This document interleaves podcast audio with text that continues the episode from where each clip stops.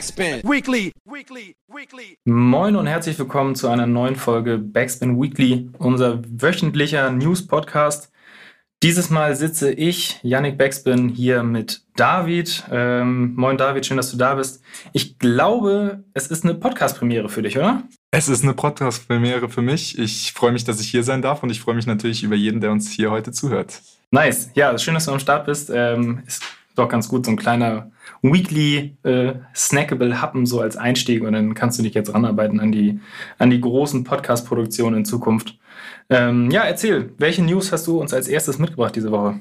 Ja, als erstes habe ich eigentlich eine eher traurige, aber gleichzeitig auch positive News für uns und zwar die Erdbeben in den in der Türkei, Syrien und in den kurdischen Gebieten halten natürlich weiter die Welt in Atem. Und ja, letzte Folge haben wir darüber gesprochen, dass Massiv direkt reagiert hat und gesagt hat, er möchte vor Ort helfen und äh, in die Türkei fliegen. Und auf seinem Instagram-Account haben wir gesehen, dass er das tatsächlich gemacht hat. Die ganze letzte Woche über hat er gepostet, wie er LKWs an Sachspenden verlädt, wie er zeigt, wie die Lage vor Ort ist, wie man helfen kann.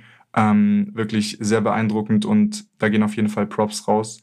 Und der nächste Schritt, was Deutschrap jetzt getan hat, ist, Casey Rebel und Summer Cem haben sich zusammengetan und ein Benefizkonzert veranstaltet. Vergangenen Sonntag, äh, Donnerstag. Und das Ganze war natürlich ausverkauft in der Columbia Halle in Berlin. Und auf dem Line-Up standen Größen wie SL, Savage, Samra, Ailifa, UFO, AK außer Kontrolle, Vaisel, Chelo und Abdi und viele weitere. Also da hat sich Deutschrap wirklich zusammengefunden und was Großes auf die Beine gestellt, was wirklich sehr, sehr toll ist. Auf jeden Fall starke Aktion, wichtige Aktion. Und ähm, ja, auch an der Stelle nochmal der Hinweis, jeder, der spenden kann und möchte, soll das bitte unbedingt tun. Da wird immer noch ganz, ganz, ganz viel Geld und äh, Sachspenden und alles Mögliche benötigt. Ähm, ja, um einfach das Beste irgendwie äh, in dieser Situation möglich zu machen.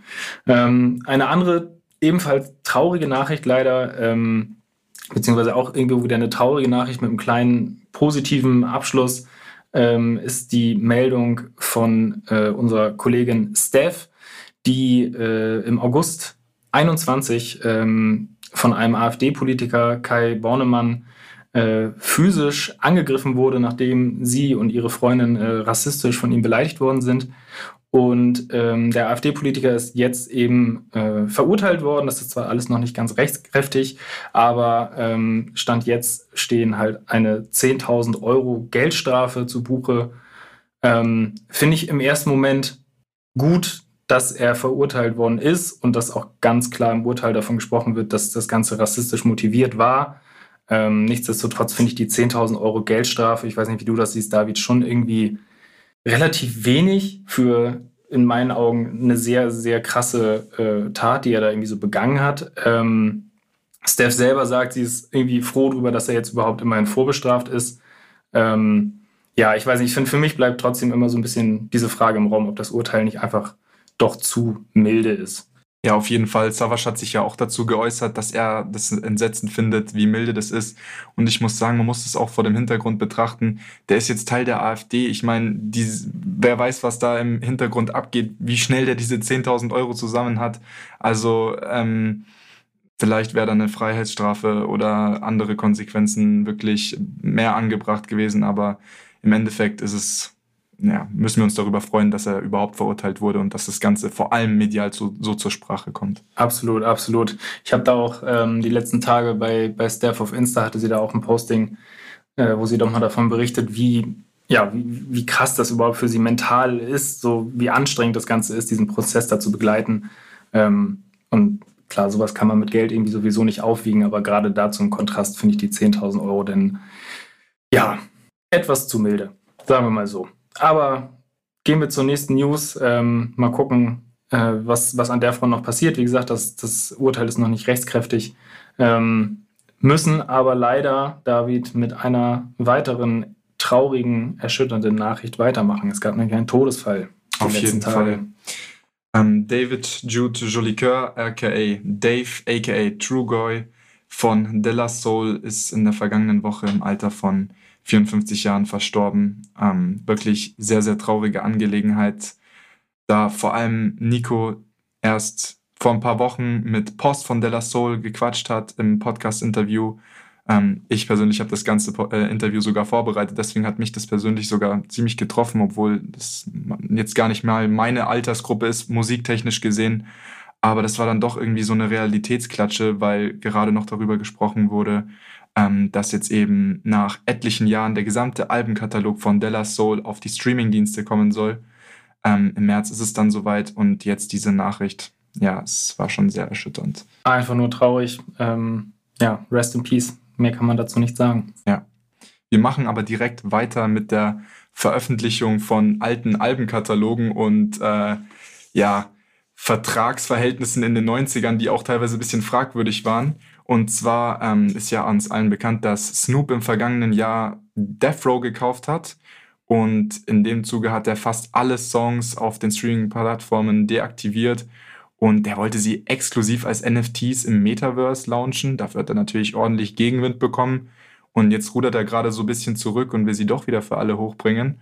Ähm, bis diesen Sonntag, jetzt eine Woche vergangen, hatte sie erstmal exklusiv auf Sound On veröffentlicht. Das ist äh, ein äh, exklusives äh, Tool von TikTok, die Distributions- und Marketing-Plattform von denen. Und die war eigentlich ursprünglich mal dafür gedacht, irgendwie äh, Newcomer zu pushen und denen eine Plattform im TikTok-Universum zu geben. Weiß nicht, äh, wie siehst du das? Inwiefern passt Snoop Dogg da rein? Ja, also Newcomer ist er definitiv nicht mehr. Ähm, und auch alles, was äh, Death Row irgendwie gemacht hat, ist, ist sehr weit entfernt von Newcomertum. Ähm, ja, ich bin da so ein bisschen unschlüssig, bin ich ganz ehrlich. Ähm, so dieses Ding, so als NFT schon die Überlegung, Sachen so exklusiv zu handeln, ähm, ist, äh, bin ich nicht so der Freund von. Und jetzt das Ganze irgendwie eine Woche exklusiv über so eine TikTok-Plattform rauszuhauen, ah, weiß ich nicht, hat für mich irgendwie so einen komischen Beigeschmack, so ähm, dann doch lieber einfach alles auf die, auf die normalen Streaming-Plattformen, denn es ist für jeden verfügbar. So, er wird da schon seinen Euro mit verdienen, auf jeden Fall. Ähm, hätte es für mich jetzt nicht gebraucht, das ein bisschen so, so auszuschlachten irgendwie. Ja, Yannick, erzähl uns, was hast du noch für Ninos mitgebracht? Ähm, ich habe die nächsten Vertragsstreitigkeiten mitgebracht, äh, um vielleicht mal so ein bisschen so eine kleine Überleitung zu bauen. Ähm, es soll um Kanye West und Adidas gehen. Die hatten sich ja auch schon vor einiger Zeit voneinander getrennt, beziehungsweise Adidas hat sich von Kanye West getrennt, nachdem dieser sich wiederholt rassistisch und antisemitisch geäußert hat. Und ähm, jetzt hat Adidas Zahlen veröffentlicht, beziehungsweise ähm, angekündigt, dass in 2023 extrem hohe Verluste zu erwarten sind. Ähm, ich weiß nicht, ob man diesen Zahlen jetzt so, so 100% glauben kann, ähm, weil ich fand sie dann doch sehr krass, aber das ist die Rede von 1,2 Milliarden Umsatz, die verloren gehen äh, oder verloren gegangen sind seit der Trennung von, von Kanye West ähm, und auch nur an den, an den Yeezy-Produkten hängen sozusagen. Das finde ich schon eine extrem krasse Zahl. Ähm, hätte ich in dem Sinne nie erwartet, dass so ein großes Unternehmen wie Adidas so abhängig davon ist, zeigt aber auf der anderen Seite auch irgendwie einfach bei allem Scheiß, den er so redet und den er so macht, was für ein krasser Typ Kanye West eigentlich ist, dem, was er macht, was für ein Visionär er immer war und irgendwie auch immer noch ist. Ähm, sowohl was die Musik angeht, als auch Mode in diesem Fall, diesem Fall oder auch einfach so sein, sein insgesamt künstlerischer Anspruch.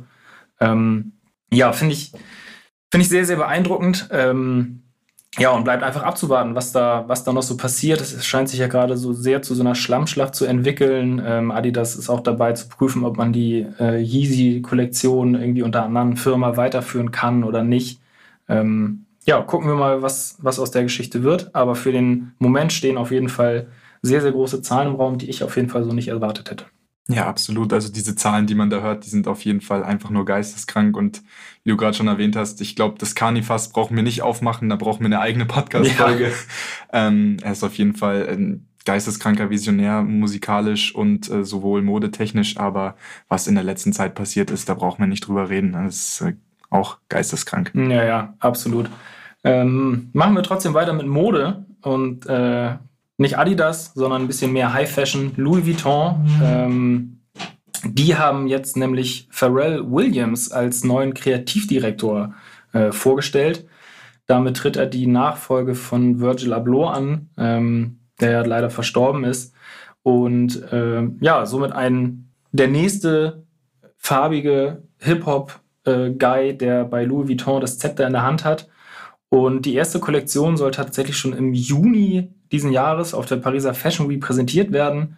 Ist, finde ich, irgendwie eine überraschende Wahl, die aber, ja, abzusehen ist, ist natürlich übertrieben, aber Pharrell hat natürlich in der Vergangenheit schon ähm, viel sich in Mode ausprobiert, äh, diverse, bei diversen Marken und Brands irgendwie so seine Finger im Spiel gehabt, hat sogar auch irgendwie 2008 schon mal mit Louis Vuitton selbst eine, eine Brillen- oder, oder Schmuckkollektion oder irgendwie sowas äh, da designt.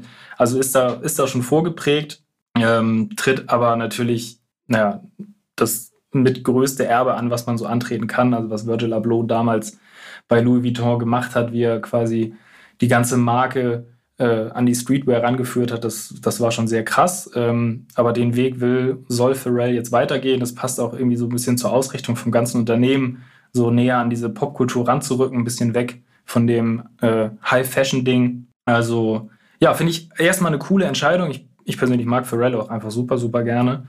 Aber auch eine spannende Entscheidung. Ähm, mal gucken, ich bin gespannt, was er da im Sommer denn so rausbringt. Ich glaube, zwei Kollektionen sollen das denn pro Jahr werden. Warten wir mal ab. Ähm, bisher Louis V nicht so, nicht so in meinem Shopping-Bag gewesen, aber mal gucken, vielleicht kommt das jetzt ja.